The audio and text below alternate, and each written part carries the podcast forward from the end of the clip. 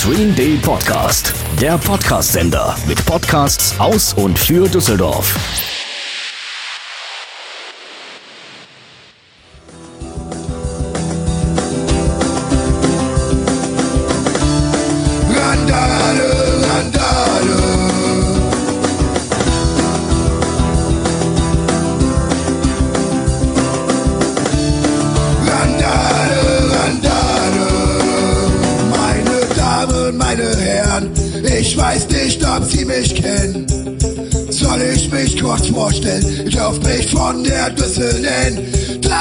Akkorde auf der Klampfe, kann nicht singen, ja das stimmt. Steht für Party und Protest, einer der nach Gutmensch stinkt.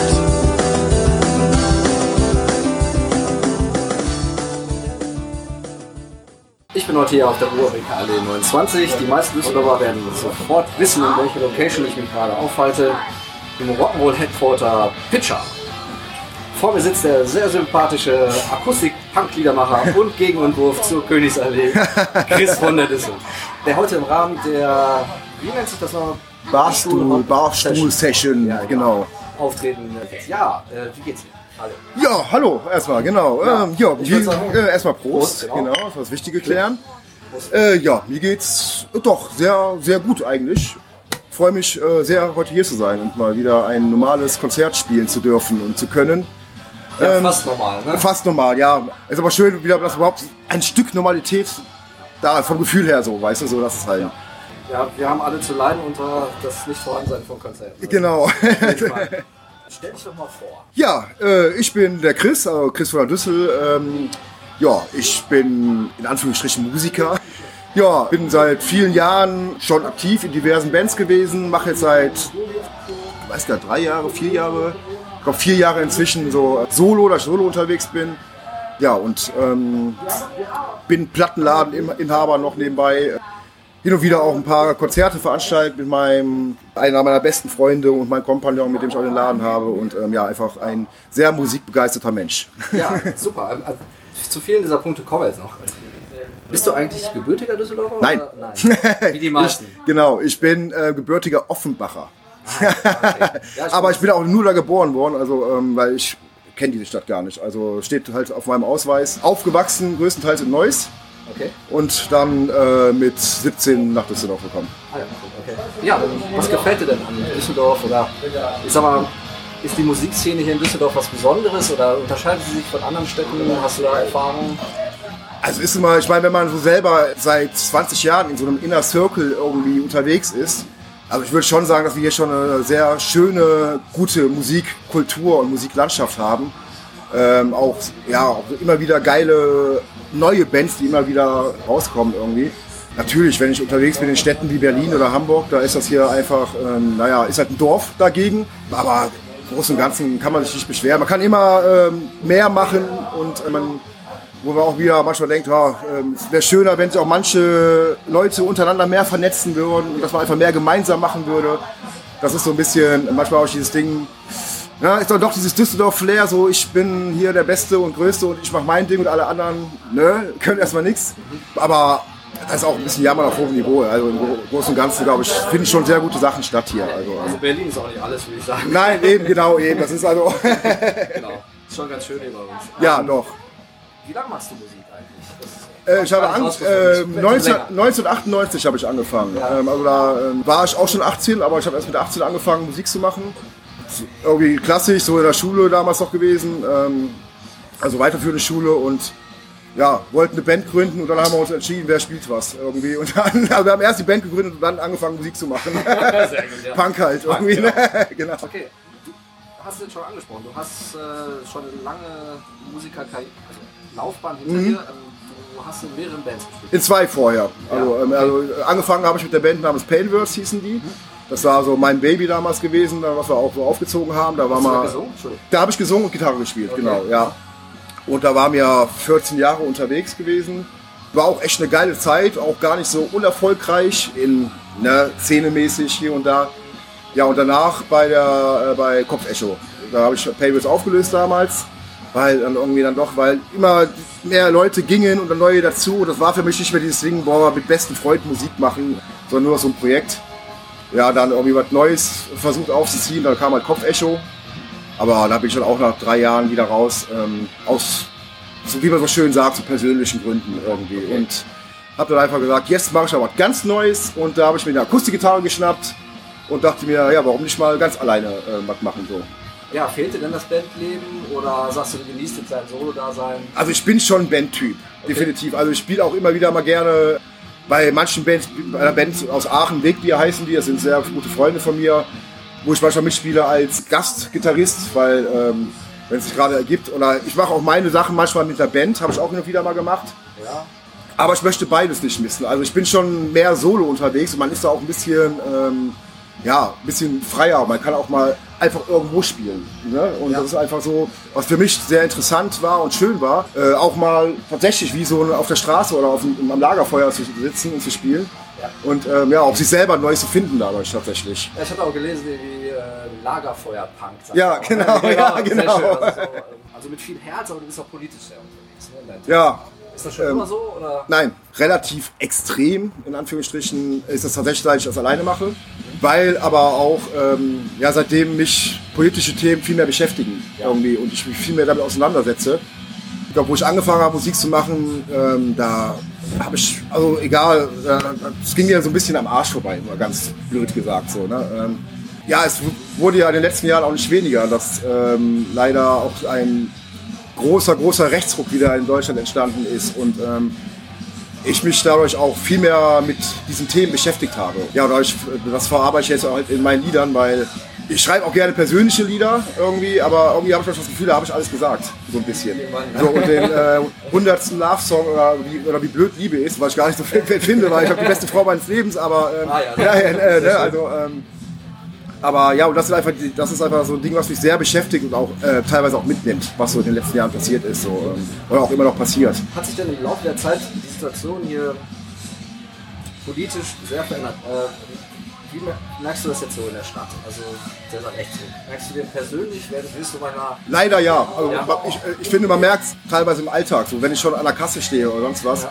weil ein gewisser Alltagsrassismus Genau.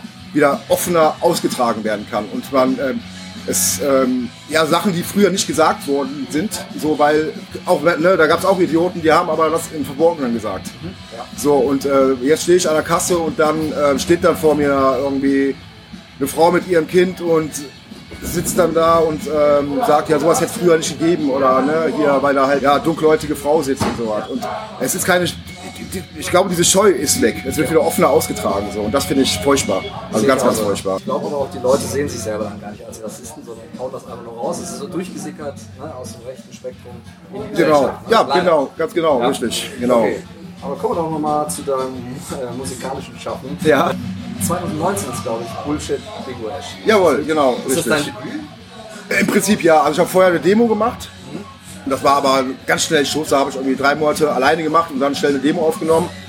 Also ähm, auch mit einer total verstimmten Gitarre und sowas drauf. Aber wo ich dachte, hey, wenn Johnny Cash das kann, kann ich das auch, weißt du?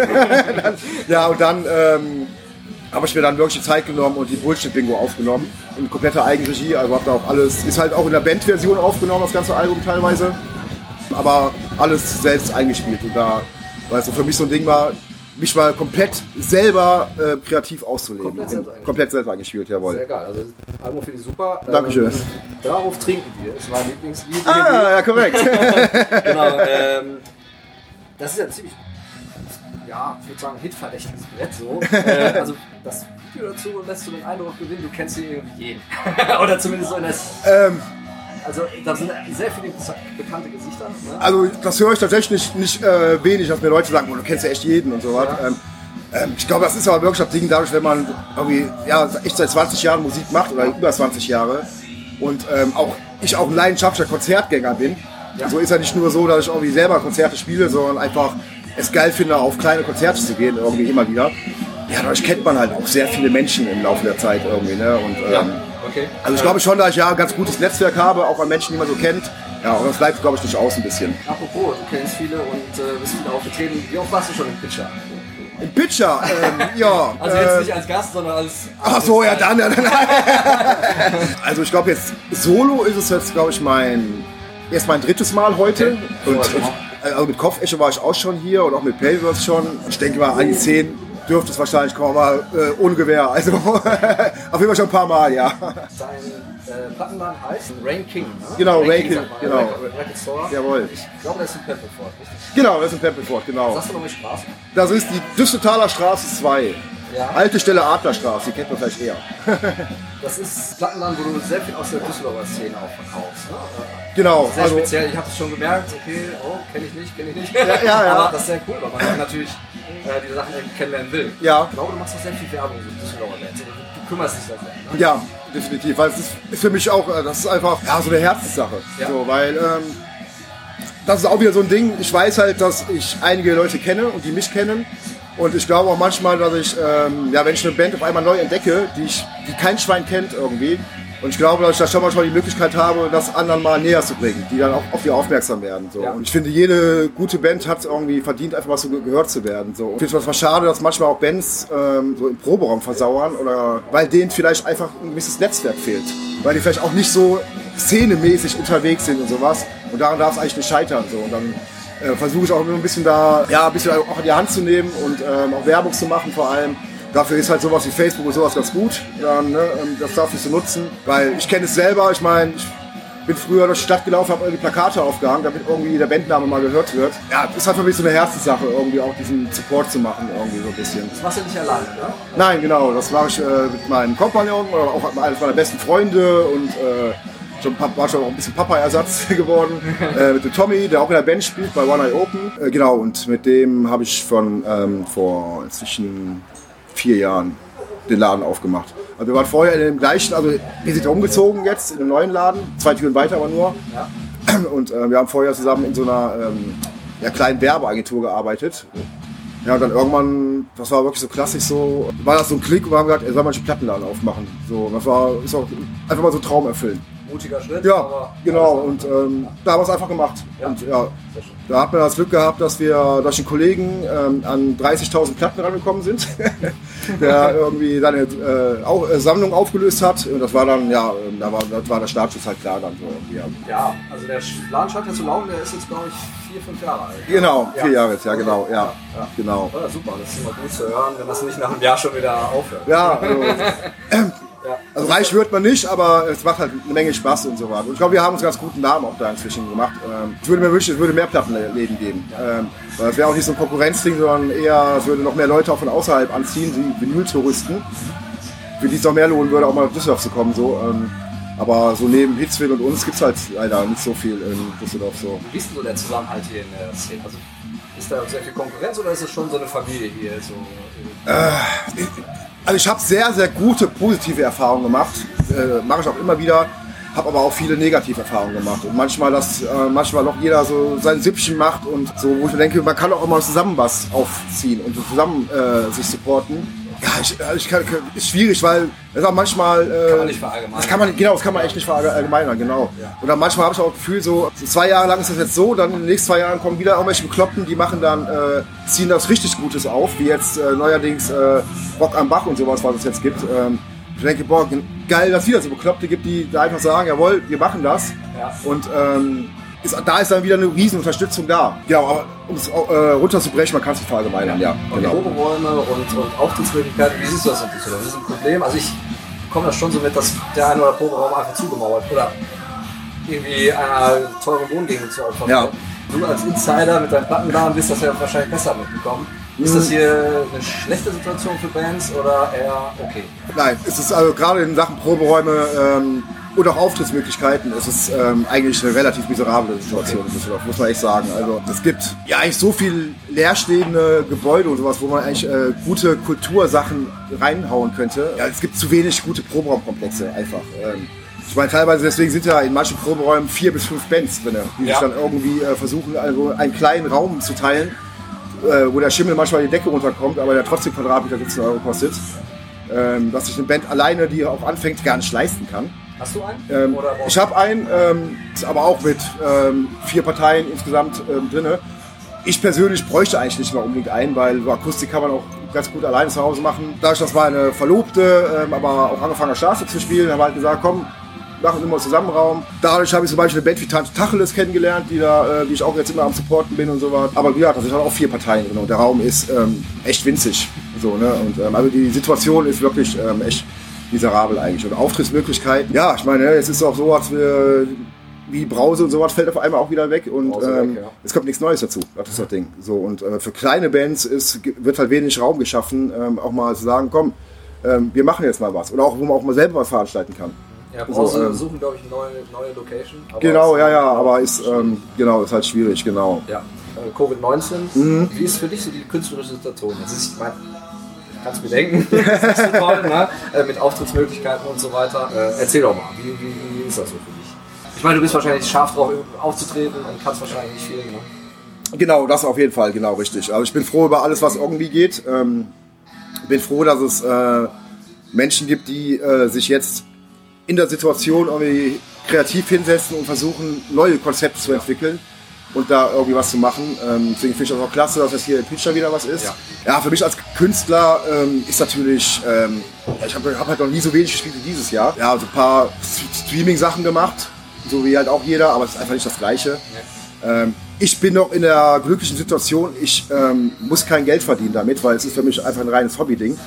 Ich kenne aber viele Kollegen auch, die ähm, jetzt keine Rockstars sind, aber die halt dadurch ähm, ja, trotzdem ihr Leben total verdienen. Die halt genauso ja wie äh, Veranstaltungstechniker oder auch Gastronom, also richtig ja, Ja, ja, im Eimer sind gerade. Ne? Pitcher ist, glaube ich, auch ähm, nicht so einfach im Moment. Ne? Genau, ja, ja. Also da werden halt viele auf der Strecke bleiben. So. Genau. Das ist leider Gottes so. Also, deswegen können wir halt aber froh sein um alles, was wieder geht und ähm, ja, sollten alles dafür tun, das da auch zu unterstützen und zu supporten und da auch vernünftig das dahinter zu stehen irgendwie. Ja, die Leute merken jetzt aber auch, was sie dran hatten. Also Ja, vermissen es, gehen am Stock, wollen unbedingt wieder zu Konzerten. Absolut, absolut. Also ich habe zum Beispiel gemerkt, ähm, mein erstes Konzert wieder, wo ich selber war, war die ähm, Mimis in Münster, auf so einem Sitzkonzert. Ja. Und ähm, also ich hätte nie gedacht, dass ich bei den Mimis mal eine Gänsehaut bekomme. so, weißt du, also, ne, wo du einfach gemerkt hast, ey, wow, boah, ähm, tut einfach gut. Ja, so, ähm, ja jetzt, äh, das, das Ganze läuft schon so lange, also die Pandemie, dass man, also ich kann mir im Moment kaum vorstellen, wie das ist, wieder zum Konzert zu gehen. Ja. Ich freue mich natürlich wahnsinnig drauf, aber bin auch mal gespannt, Mhm. ob die Leute dann irgendwie sich irgendwie total, total ausflippen, wenn das wieder losgeht. Aber Ja, merkt bin ich auch gespannt, das stimmt, ja. Ich merke halt in Düsseldorf äh, findet jetzt vieles mehr auf der Straße statt. Hast, Ja. du das auf, äh, stellst du das auch fest? Ja, ja, ja. So vom Kiosk, ne? Irgendwie ja, ja, ja, nee, definitiv. Also das, hier, das Straßenleben hat wieder sehr zugenommen, Ja, tatsächlich. Ja, ja, genau. Bringt jetzt den Genau, ähm, nichts, ne? Also- Ja, ja, ja nee, aber, aber auf der anderen Seite, ich, ich finde es auch toll, irgendwie, ähm, dass, dass wie gesagt, auch teilweise neue Konzepte entstanden sind, wie jetzt im Sommer auch mit Biergärten und Ja. so was. Und ähm, Genau. dass da sowas. Äh, oder ein ganz, ganz, ganz tolles Beispiel fand ich ähm, hier in Essen, da hier mit, äh, mit dem Don Panic und Café Nord, dass sich so drei Kneipen zusammengetan haben und haben gesagt, komm, wir machen jetzt einen Riesenbiergarten und geben da irgendwie mittwochs irgendwie, oder Dienstag und Donnerstag auch Bands eine Plattform, wo sie spielen können akustisch. Oder dass irgendwie auch so, ähm, ja, so Gartenkonzerte auf einmal ähm, so welche Leute auf den, Sta auf den Boden stampfen. Unter allen Bedingungen, mit allen Bedingungen und alles, weißt du? Und äh, ja, es, ähm, da wurde auch, auch da, da merke ich dann, okay, es gibt doch äh, einen schönen Zusammenhalt. Das Ja. ist dann wieder ein positives Beispiel. So, ja. Ich, bevor ich es vergesse, was steht denn jetzt in der nächsten Zeit bei dir an? Also arbeitest du an einem Album oder äh, hast du jetzt eine längere Tour durch die Stadt nochmal? Äh, Nee, also ähm, ich spiele jetzt also heute hier, dann am 31.10. nochmal im Geresheim, Alter Bahnhof heißt es, mit äh, Lazy Riot zusammen. Äh, und ähm, ja, mehr ist auch nicht geplant. Also es waren noch so ein paar Sachen, waren vorher noch geplant, die jetzt auch alle flach fallen. Oder wo ich auch teilweise gesagt habe, nee, mache ich nicht, weil so Indoor mit, ähm, wo eigentlich 20 Leute reinpassen und ihr packt da 50 Leute rein, mache ich nicht. So, ähm, da ist mir dann auch einfach so unsicher alles. Ja, und ansonsten ähm, konzentriere ich mich auf meine Hochzeit nächstes Jahr. Jetzt tatsächlich. Ah, ja, also, gut, Heirat, ja, okay, und, ja, ähm, schön. da wird jetzt eine gute Zeit drauf gehen und, ähm, und Songs schreiben ist sowieso immer irgendwie im Hintergrund. Das ist, und da, ähm, aber da setze ich mich nie unter Druck und gucke einfach, was passiert. Also, okay, ja. Also bist du ganz relaxed eigentlich. Total, auf jeden Fall, ja. Super. Ja, ich wünsche dir viel Erfolg heute. Ich freue mich Danke. sehr aufs Konzert. Hast du einen Musikwunsch, den wir dann nach diesem Interview einspielen? Oh, Ich werde mir alle größte äh, Mühe geben, es zu finden. Dann nehme ich Wegbier mit Kommunikation. Ist notiert. Das machen Korrekt. wir. Alles klar. Super. Ich bedanke mich. recht bedanke mich herzlich. auch. Vielen Korrekt. Dank. Das war Chris von der Düssel. Vielen Dank. Tschüss.